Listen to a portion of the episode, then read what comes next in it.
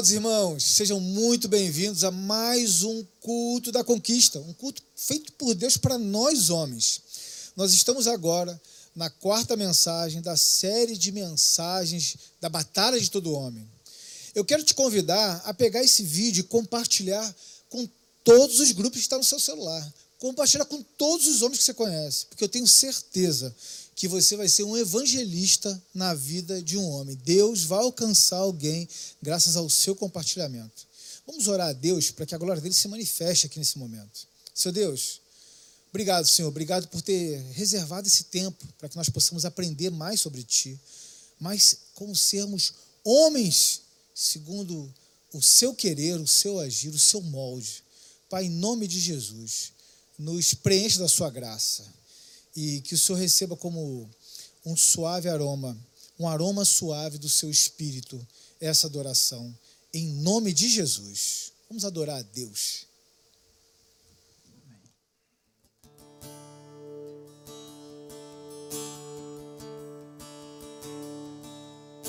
Lutamos com armas de fé e nada irá resistir enquanto adoramos.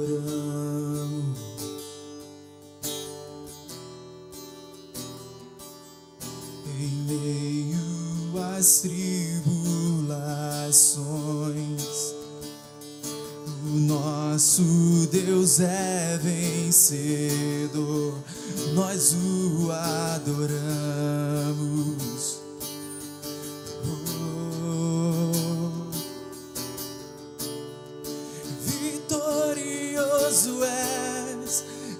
Tempestade está.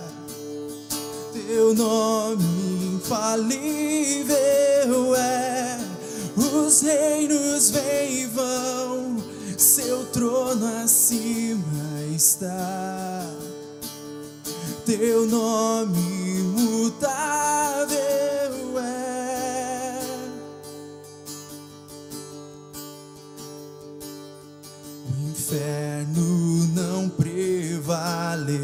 prevaleceu e nada irá me impedir, eu te adorarei.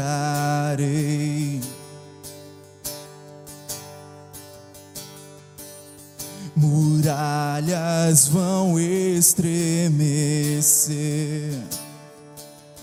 cadeias irão se romper enquanto adoramos. Tu és vitorioso, Senhor. Vitorioso é, na tempestade está. Teu nome imunível é.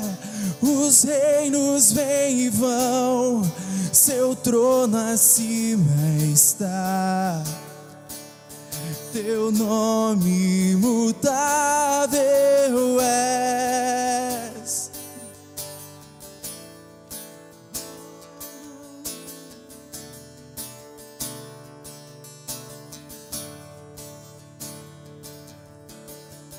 Como um trovão impetuoso, poderoso és, grandioso és, que vem aos céus, nós proclamamos: poderoso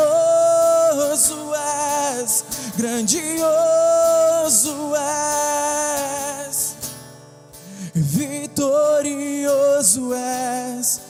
na tempestade está teu nome infalível é. Os reinos vêm e vão, seu trono acima está. Teu nome imutável, como um trovão, impetuoso, poderoso és, grandioso és, que vem aos céus, nós proclamamos: poderoso és, grandioso és.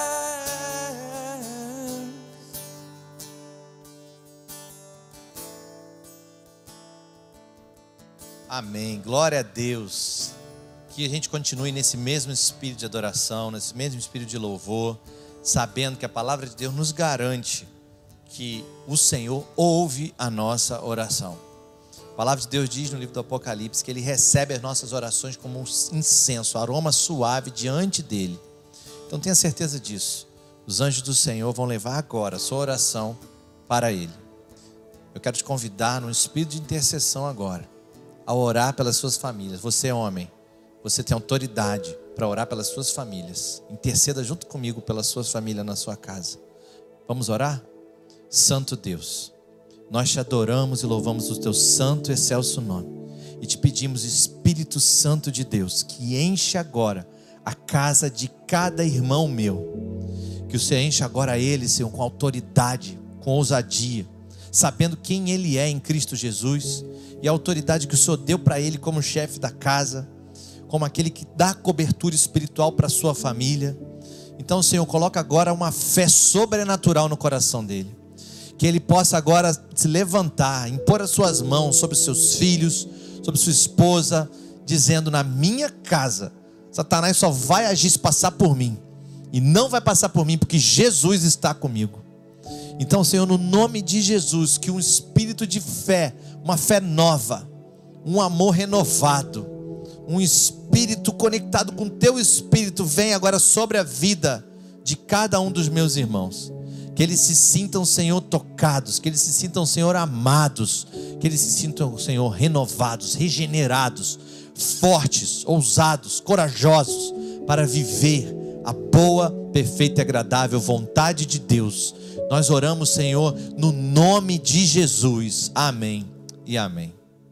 Dois meses se passaram, a igreja do Senhor não parou, a fidelidade de Deus não mudou e a fidelidade do seu povo permaneceu. Por exemplo, estamos fazendo mudanças aqui na igreja para quando você voltar, você perceber que a igreja não parou. Nós sabemos disso, Deus tem te abençoado e abençoado a nossa igreja também.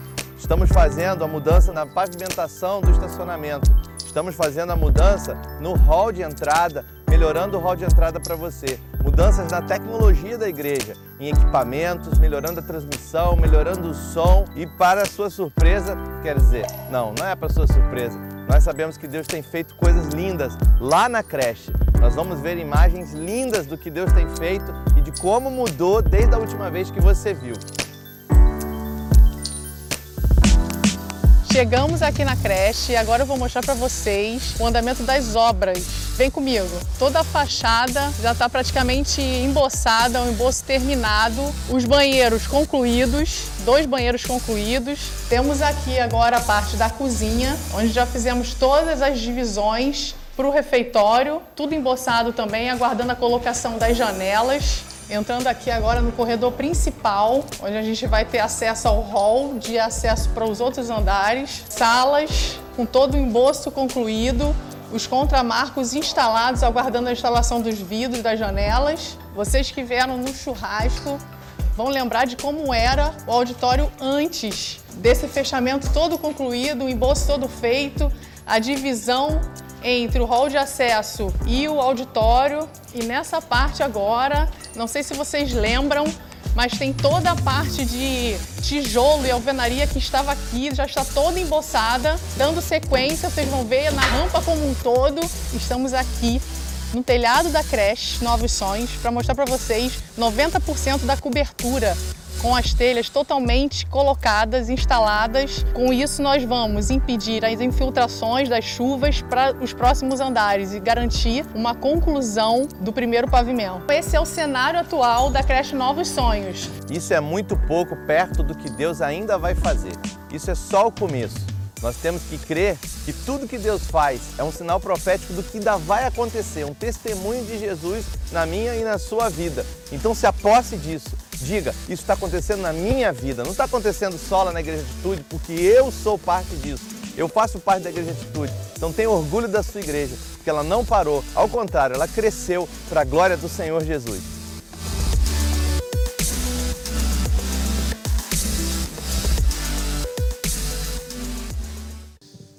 Amados irmãos, a palavra de Deus diz em 2 Coríntios 9, 7: Cada um dê conforme determinou em seu coração, não com pesar ou por obrigação, pois Deus ama quem dá com alegria. Em tempos de pandemia, em tempos de crise mundial, nós entendemos que muitos de nós estamos com o coração triste por desejar ofertar e dizimar. E por ser profissional liberal, por estar enfrentando por limitações, não está sendo possível. Irmão, nós vamos orar por você ainda nessa noite. Mas aquele que puder ofertar e entregar o dízimo na casa do Senhor, é a oportunidade ímpar agora. Aqui embaixo, aqui na tela, tem o QR Code. Tira uma foto com o seu celular que você vai ser direcionado a um site. No conforto do seu lar, onde quer que você esteja assistindo, você vai conseguir ofertar e dizimar ao Senhor. E a gente faz como todo servo de Deus faz. E aquele que ainda não decidiu por Jesus, se Deus tocou o seu coração, Faça que eu sei que fará com alegria para agradar a Deus. Vamos adorar o Senhor enquanto nós entregamos os dízimos e ofertamos a casa do Pai. Jesus, em tua presença, reunimos-nos aqui, contemplamos tua face e rendemos-nos a ti. Pois um dia a tua morte trouxe vida a todos nós e nos deu completo acesso ao coração do Pai. E o véu que separava já não separa mais e a luz que outrora apagada agora brilha e cada dia brilha mais. Só pra te adorar e fazer teu nome grande e te dar o louvor devido. Estamos nós aqui. Jesus, em tua presença, reunimos-nos aqui, contemplamos tua face e rendemos-nos a ti Pois um dia a tua morte trouxe vida a todos nós e nos deu completo acesso ao coração do Pai. E o véu que separava já não separa mais.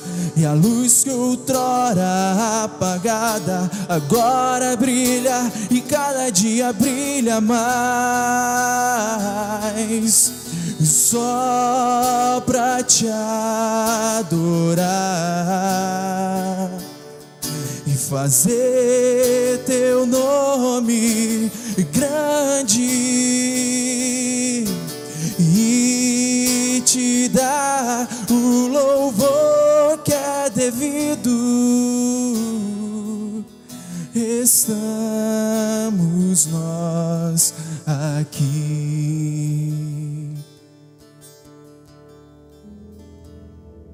Senhor Deus, obrigado, Senhor. Obrigado por, pela possibilidade que nós temos de, mesmo diante dessas limitações, podermos entregar os nossos dízimos, as nossas ofertas. Eu te peço, Pai, que o Senhor derrame do céu na vida de cada um que está nos assistindo. Seja aquele que ofertou e dizimou, seja aquele que não ofertou e não dizimou. Que o Senhor derrame da sua glória no lar de cada um deles, na família de cada um deles, no trabalho, no talento de cada um deles. Em nome de Jesus.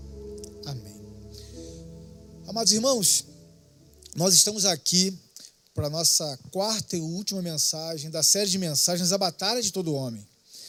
E nós, como homens, enfrentamos por diversos momentos da vida algum desafio.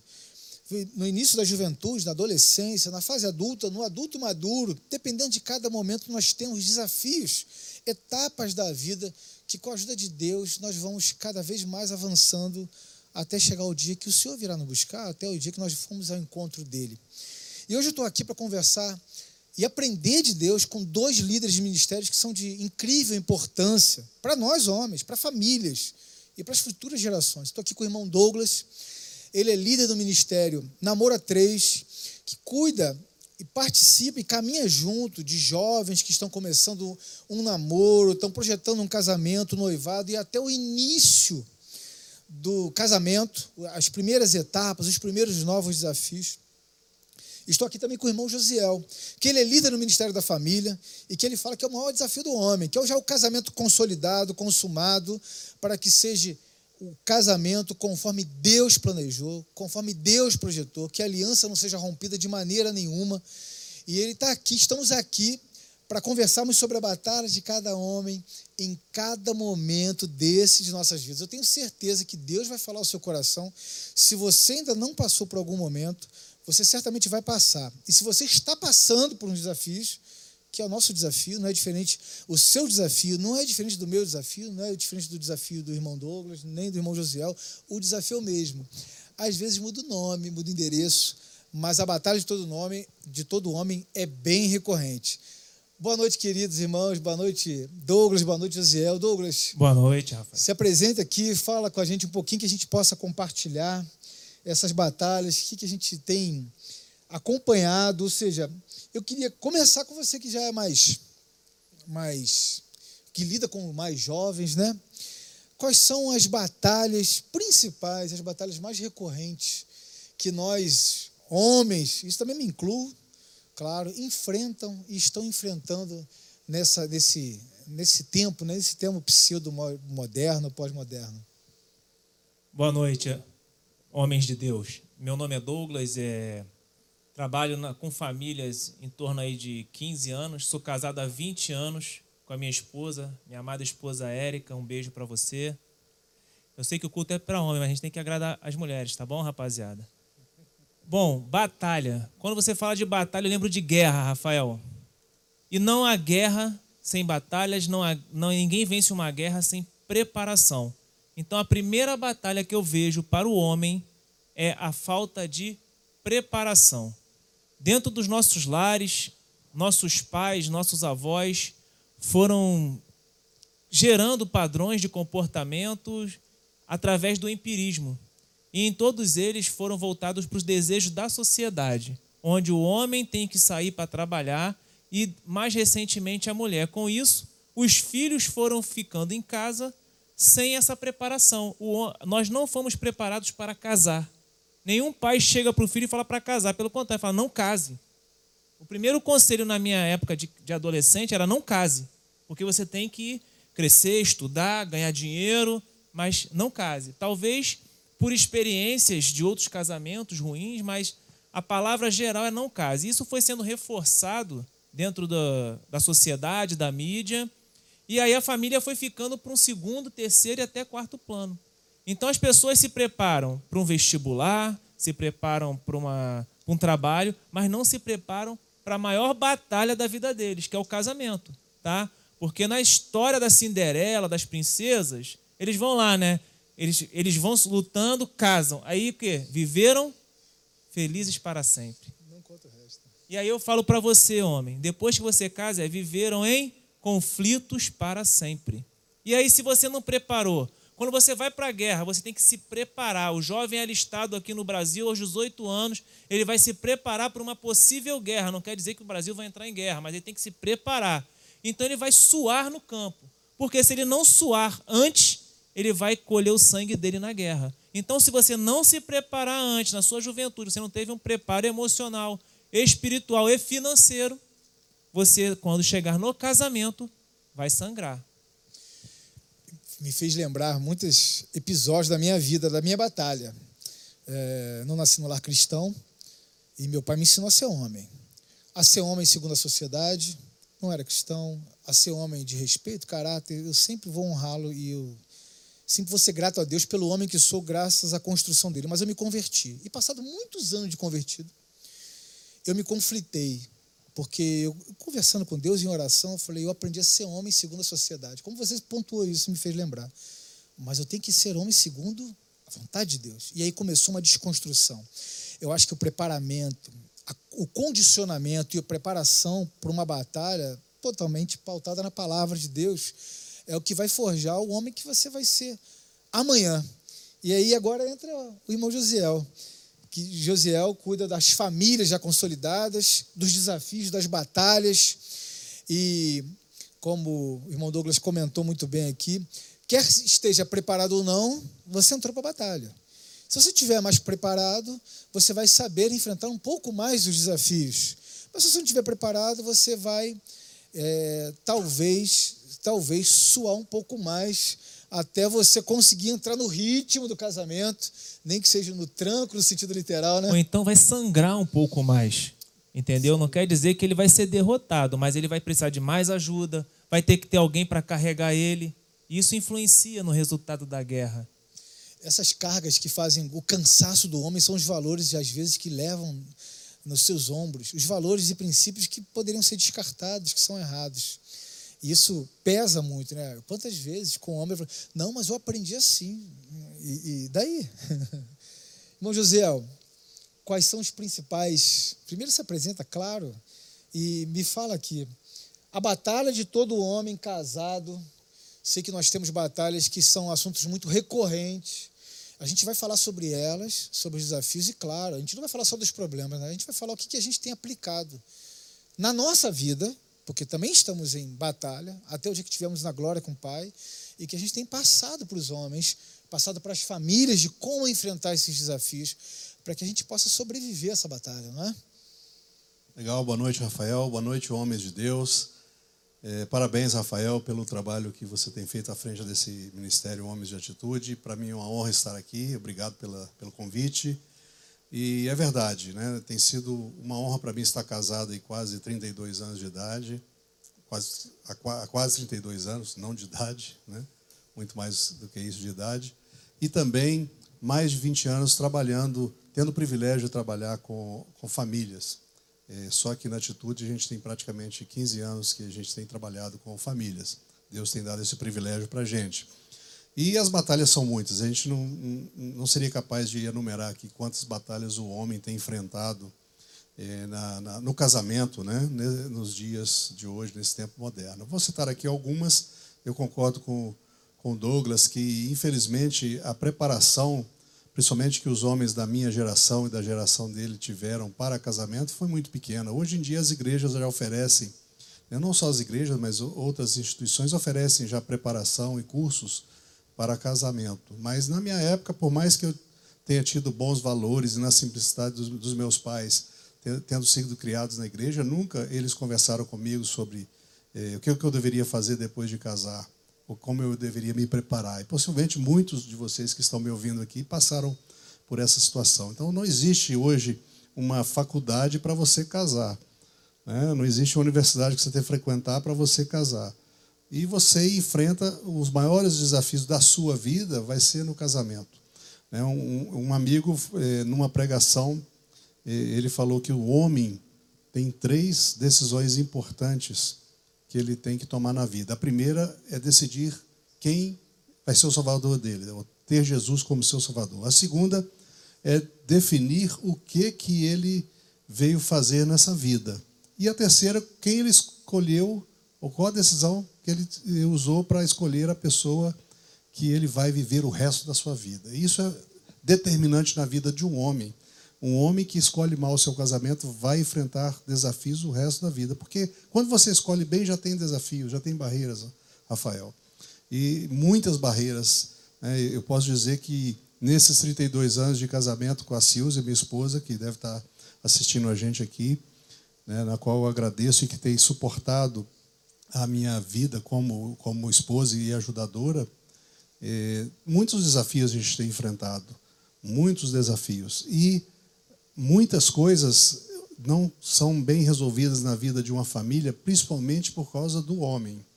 É, eu tenho acompanhado muitos casais ao longo desse tempo, Rafael, e tenho visto que na maioria dos problemas, por mais que a gente às vezes coloca muita culpa nas nossas esposas, né, nas mulheres e tudo mais, mas é omissão do homem. Então, quero desafiar você, homem, que eventualmente está enfrentando uma dificuldade, faça uma reflexão uma auto-reflexão para ver se não é você que está falhando. Né? Em vez de você ficar apontando a falha do seu cônjuge, procure eh, fazer uma autoanálise, se você tem oportunidade de melhoria. Então, eu queria dar essa, essa palavra introdutória colocando isso. E depois eu quero falar um pouquinho de outros, outros pontos. Maravilha, maravilha. É, você botou na ordem é muito correto. Tem alguns que pensam e botam na ordem inversa que eu não sou muito de acordo. Falam que a segunda maior decisão é escolher com quem vai viver. A profissão vai influenciar muito diretamente na escolha com quem você vai viver o resto da sua vida essa, claro que eu não sou detentor da razão, mas eu acredito que essa ordem está bem coerente. Primeiro, decidir sobre Deus. Quem é o seu Senhor? Segundo, a sua profissão, porque é ela que vai ser para onde ela vai te levar. E com isso, decidir qual tipo, com quem você vai viver o resto da sua vida. Isso é são, são, essa ordem eu acho necessária e importante. E a gente geralmente não aprende isso. Eu costumo falar que, antigamente, homem solteiro, cristão, você via livros sobre mulheres que oram, a mãe que ora, a avó que ora, a vizinha que ora. Homem, quando falava, era pai. E aí você via que não tinha muita colocação do homem solteiro para se preparar para um casamento como a gente tem hoje. Hoje a gente tem muita informação. Porque todas as informações que a gente detém vêm do princípio da palavra de Deus, mas antes não era bem assim. Antes a gente definia uma série de valores para deixar isso por último e aí carregava a sua bagagem emocional adulterada, o seu histórico, sua vida pregressa adulterada. E como você falou, irmão, é, eu recebo muitos homens com um sentimento de impotência, vendo que está tudo no seu casamento, muitas das vezes, sendo dissolvido. E ele tenta segurar com as próprias mãos e ele vê dissolvendo literalmente. Só que ele ainda tenta falar assim: não, mas eu, isso está errado, isso está aqui. Ainda está impondo valores e não está fazendo uma, inferência, uma inferência, uma autoanálise do que, que ele está deixando de fazer. Porque eu acho que o homem tem que fazer muita coisa, mas principalmente deixar de fazer é fazer muita coisa. Abrir mão do seu eu. Semana passada eu falei sobre o homem se humilhar, porque uma das outras queixas muito recorrentes que eu recebo é: mas ela me contraria muito, meu irmão. Para o homem se sentir humilhado, porque é contrariado pela mulher, se sinta humilhado em prol de uma paz. E, e daí, entendeu? Isso não envolve tanta complexidade. Você pega isso muito no começo dessa, dessa rapaziada que está começando os seus relacionamentos? Como é que é, Lisiel? Então, na juventude, não há muito isso porque nós temos dois jovens ali que estão, às vezes, querendo sugar emocionalmente o outro. Então, há um papel que eles representam em que não vai levar esse tipo de conflito adiante, porque se eu quero dar um beijo na boca, se eu quero estar próximo daquela pessoa para suprir uma carência emocional, eu não vou me revelar. Então, as pessoas antes do casamento tendem a não se revelar. E aí praticam o quê? O empirismo. Eles vão reproduzindo padrões de comportamentos que eles ou absorveram da sociedade ou absorveram dentro de casa. E aí não há uma honestidade e transparência no relacionamento. E já no curso de noivos a gente faz a gente confronta, confronta para que eles se mostrem quem eles são, se conheçam, porque namoro é tempo de conhecimento, é preparação. Essa é a grande batalha do homem antes de casar. Porque hoje a mulher está sendo doutrinada e treinada para ser independente. E biblicamente não é isso. Homem e mulheres caminham lado a lado.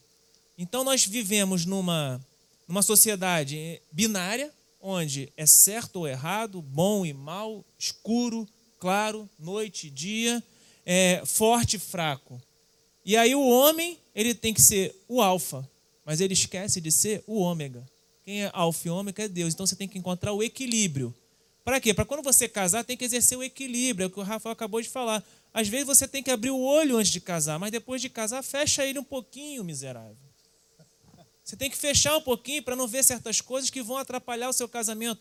E eu falo para eles, Rafael, que ser homem é casar uma única vez e ser fiel àquela mulher, porque você sair pegando um monte aí não é ser homem, aí é ser fraco. E é fraqueza e demonstra que é qualquer coisa, menos homem. Porque os animais fazem isso. Essa questão de fidelidade são raras exceções em relação aos animais. E nós não somos animais. Nós somos um dos poucos, nós somos, nós somos os únicos que somos detentores da semelhança com o Criador. Nós somos semelhantes a Deus. Nós propagamos a imagem do Senhor através de nós. E como é que a gente vai fazer isso? Como é que a gente vai deixar sempre as nossas emoções? Nós não somos seres reativos, nós temos a mente de Cristo. E isso pesa muito, não pesa, Douglas? Sim, você acabou de falar, nós somos a imagem de Cristo. Então, Cristo, ele é equilíbrio. Então, eu tenho que aprender a me comunicar com, com a mulher, eu tenho que entendê-la, eu tenho que ter o ponto de vista dela. Só que eu nunca vou ter isso, porque são pontos diferentes. Se eu tenho um ponto de vista, eu só enxergo um ponto. E todos nós temos o ponto cego, que nós nunca vamos enxergar. Quando você está dirigindo o seu carro, você tem o ponto cego. Aí vê tua esposa, não está vendo, não, barbeiro, você não estava no ponto cego a moto. E aí, no seu casamento, tem ponto cego que você não está vendo, mas a sua esposa está vendo. Ela sabe onde você está errando. E também tem a que você sabe onde ela está errando, só que às vezes você não sabe passar para ela como ela está errando e por que ela está errando. E aí você tende, tende a impor a sua visão sobre a visão dela. Isso é muito continuado, não é não, Gisele? Isso é. é muito recorrente. Dessa época até dos casados há décadas, e tem alguns que viram hábitos e viram cultural. O desrespeito vira um hábito.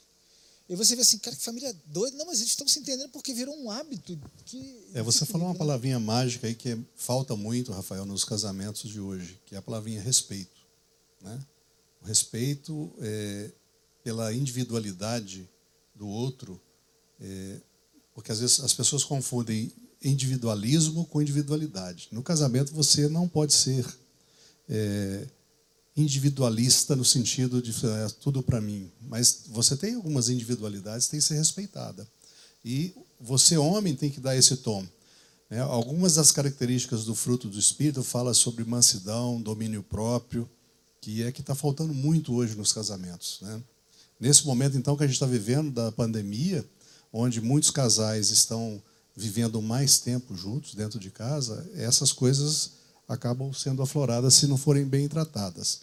E foi, foi falado aqui um pouco sobre. Eh, eu, eu, sempre falo que o curso One, que é o curso de noivos que a gente ministra, que o, o Douglas e a Erika são os líderes, eles tratam com eles tratam de coisas legais, é, desejos, sonhos, né, casamento. Então tá, os dois estão na fase legal, né, de muita vontade, paixão.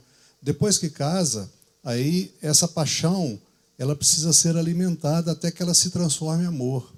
Então, eu quero dizer para você, homem, que muitas vezes o que está faltando do seu casamento é o amor verdadeiro, porque você não, so, não foi hábil, juntamente com o seu cônjuge, de ao longo do tempo do casamento, quando a paixão vai diminuindo, você começar a cultivar o amor, porque não existe essa de você namorar dois anos e falar que vai casar porque ama. Ninguém ama em dois anos, você está apaixonado. Você casa porque você está apaixonado. Eu casei com a minha mulher, eu estava muito apaixonado com ela. Eu falei, eu tenho que aprender a amar essa mulher para eu conseguir ficar casado com ela há 50 anos, porque a paixão, com o tempo, vai acabando.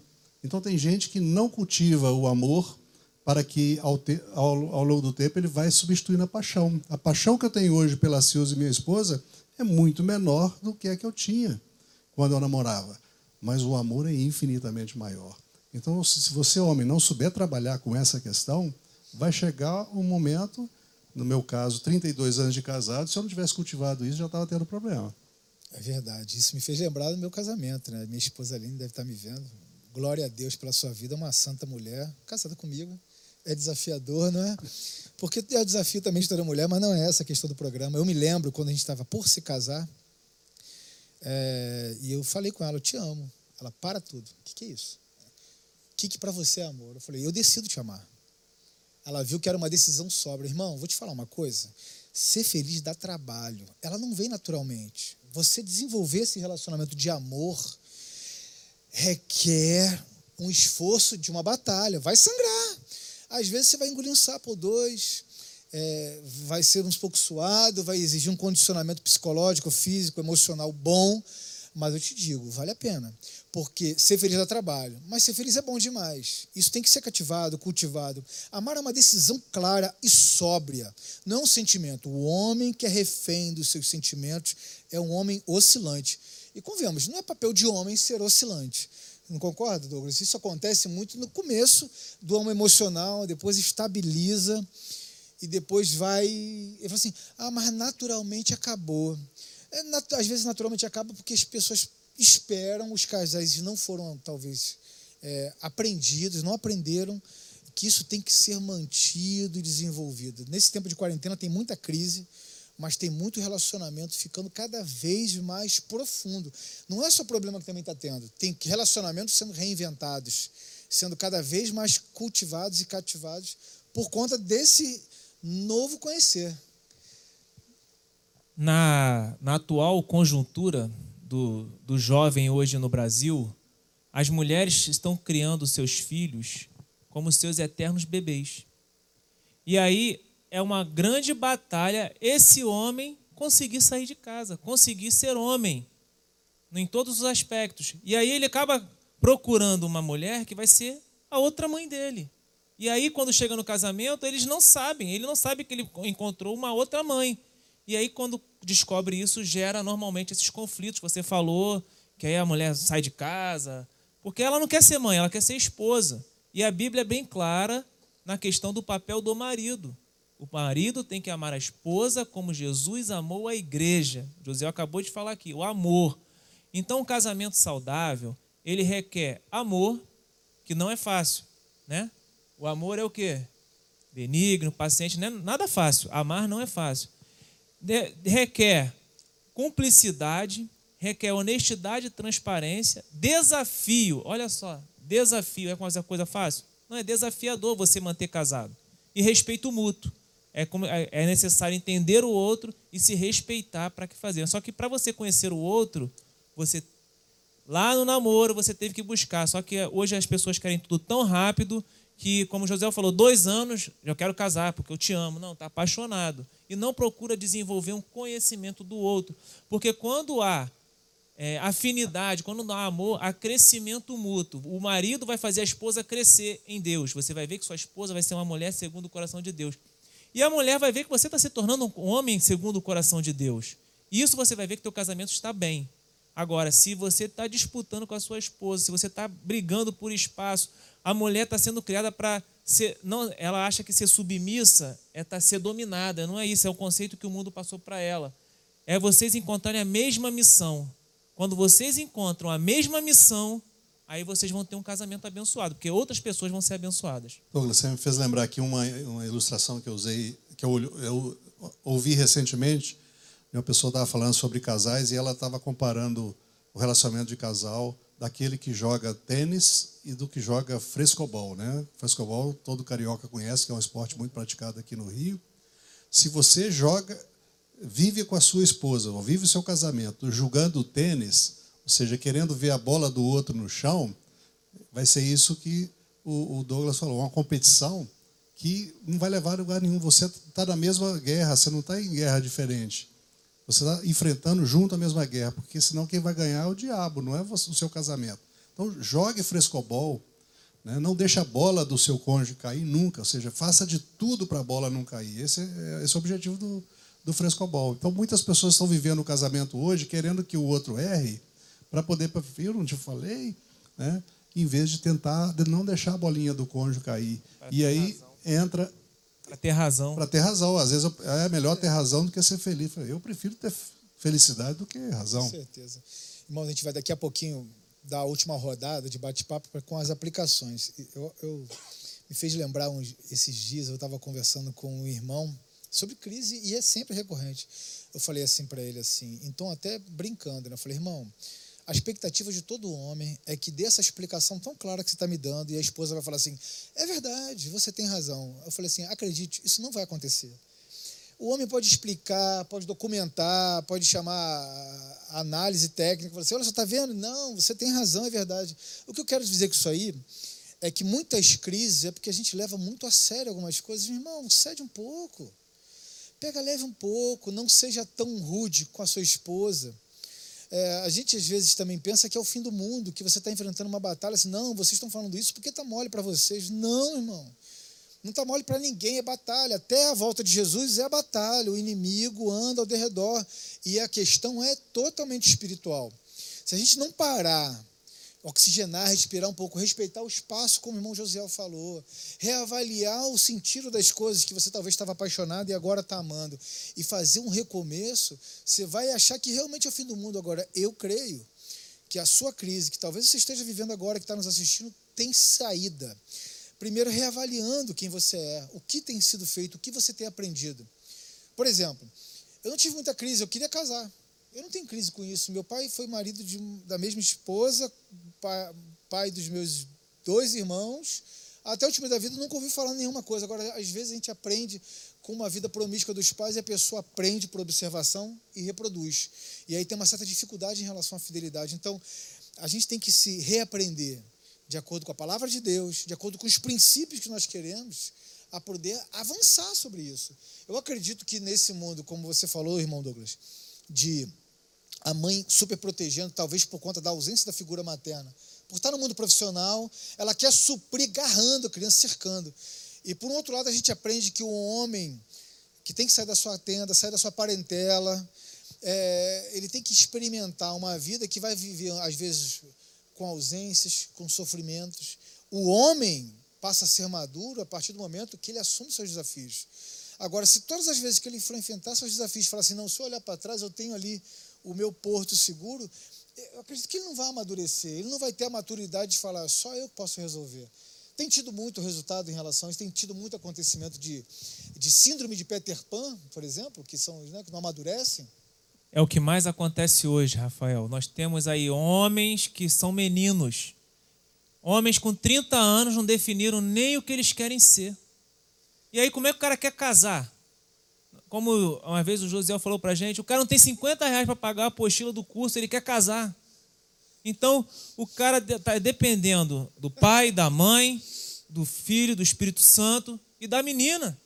Da menina e ele quer casar. Ou seja, eu com 30 anos já tinha minha vida toda estabelecida. Não estava bem da vida, mas já estava casado, já tinha, meu, já tinha minha profissão tinha direção, definida, né? já tinha um caminho a seguir.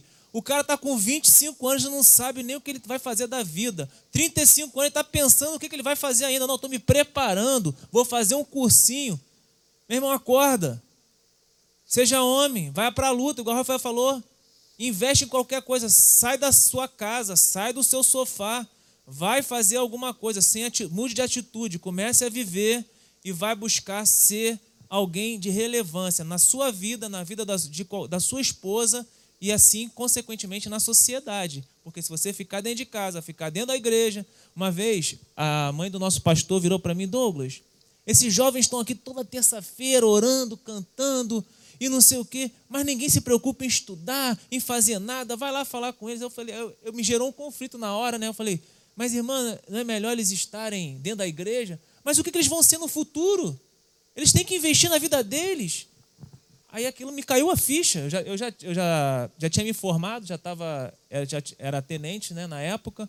Aí eu falei, não, pode deixar que eu vou conversar com eles. Mas eu confesso que na hora eu fiquei meio chocado. Isso já tem 16 anos. Eu fiquei meio chocado. Caramba, eu tenho que ir lá falar isso mesmo com o jovem? Eu me peguei no. Hoje em dia, isso há 16 anos. Hoje, não só, na, Léo, naquela época eram jovens de 18 a 20 anos. Hoje eu tenho jovens de 25 a 35 que estão nessa mesma situação não sai da igreja, não sai de lugar e não vai trabalhar, meu irmão. Acorda, busca Deus em primeiro lugar, encontre o seu propósito e faça aquilo que está no seu coração, segundo o propósito de Deus, que você vai ser bem remunerado, você vai ser feliz. Não escolha a profissão segundo os padrões do mundo. E a última coisa que eu quero falar é a diferença de gerações, que esses jovens hoje, às vezes, vão, vão encontrar patrões da minha época e da época do Josiel, que pensam diferente, e ele não consegue se adaptar. Ele, é, porque hoje a tendência dele é querer se sentir parte de alguma coisa, de algo maior. Mas você só vai conquistar isso, irmão, com o tempo. Você já não vai chegar numa empresa se sentindo parte do todo. Você tem que construir a sua carreira. A, a, a, em termo popular, a mania que a molecada tem, que os jovens têm de hoje, é de encontrar tudo pronto. A geração micro-ondas, que você pega pronto, bota, está ali pronto.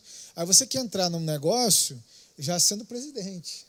Você não quer lá ralar para poder chegar lá. Então você quer chegar, às vezes, num casamento pronto.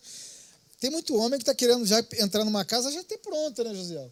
E isso da síndrome do Peter Pan, que o homem não amadurece, você pega homens maduros, de 30 anos de casado, 20 anos de casado, às vezes você vê conflito, você bota o homem na parede e fala assim: o que, que você quer?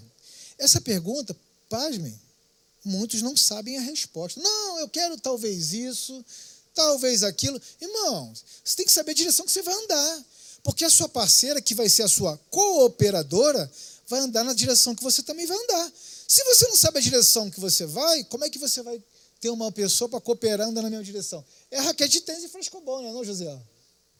Bom, eu não sei quanto tempo eu tenho ainda, mas eu quero deixar um recado é, direto para você, homem, principalmente você que é casado, né? E você que vai casar também já começa a pensar nisso. Eu não sei exatamente qual o desafio que você está enfrentando nesses dias de pandemia.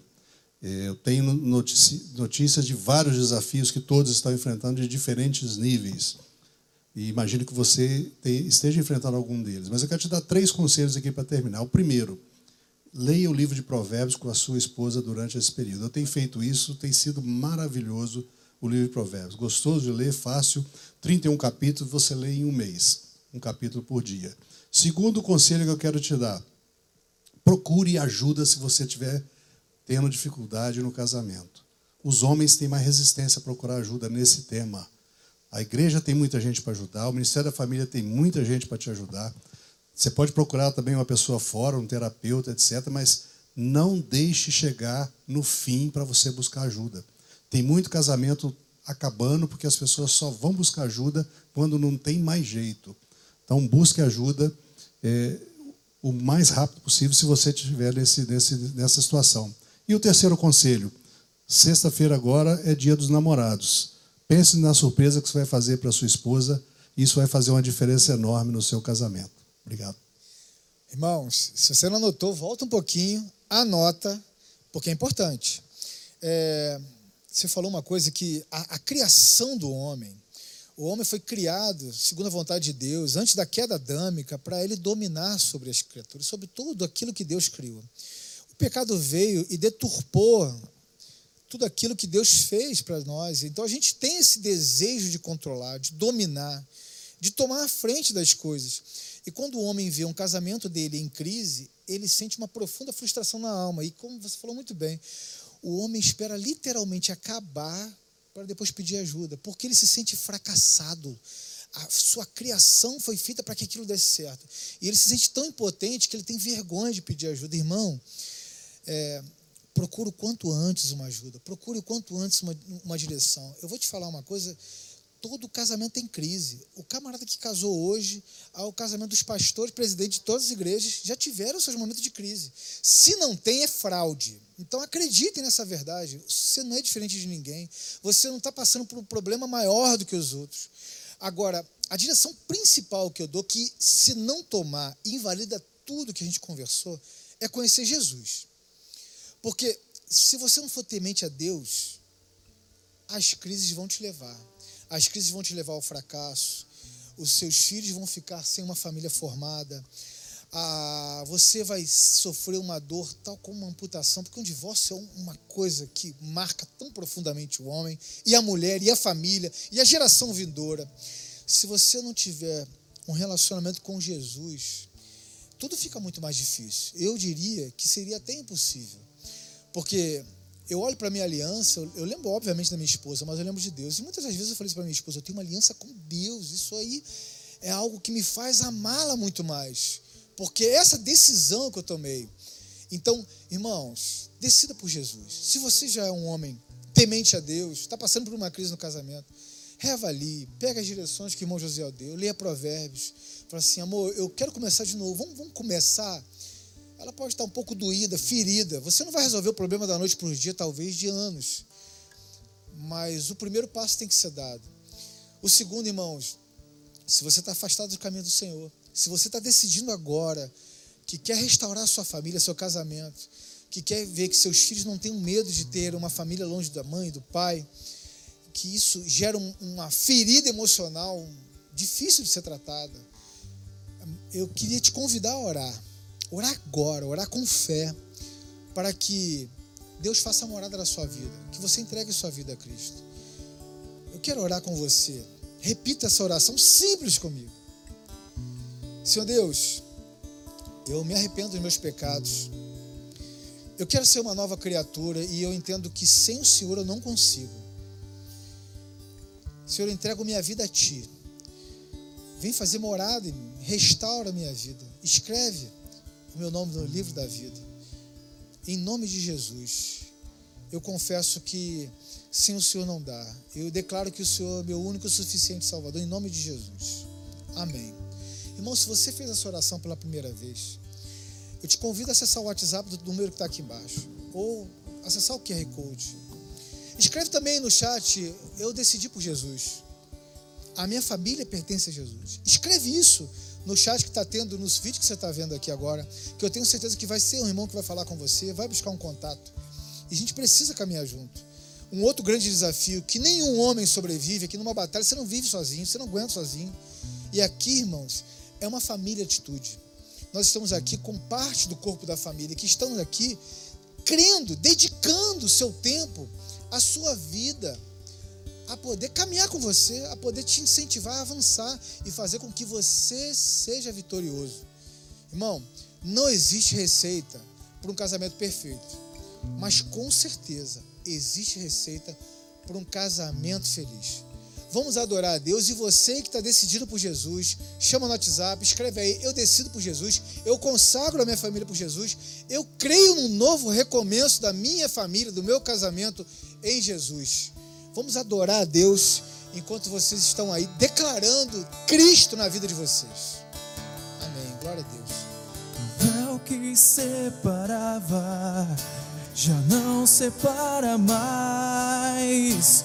E a luz que outrora apagada agora brilha e cada dia brilha mais. Só pra te adorar e fazer teu nome grande e te dar o louvor que é devido. Estamos nós aqui só pra te adorar e fazer teu nome grande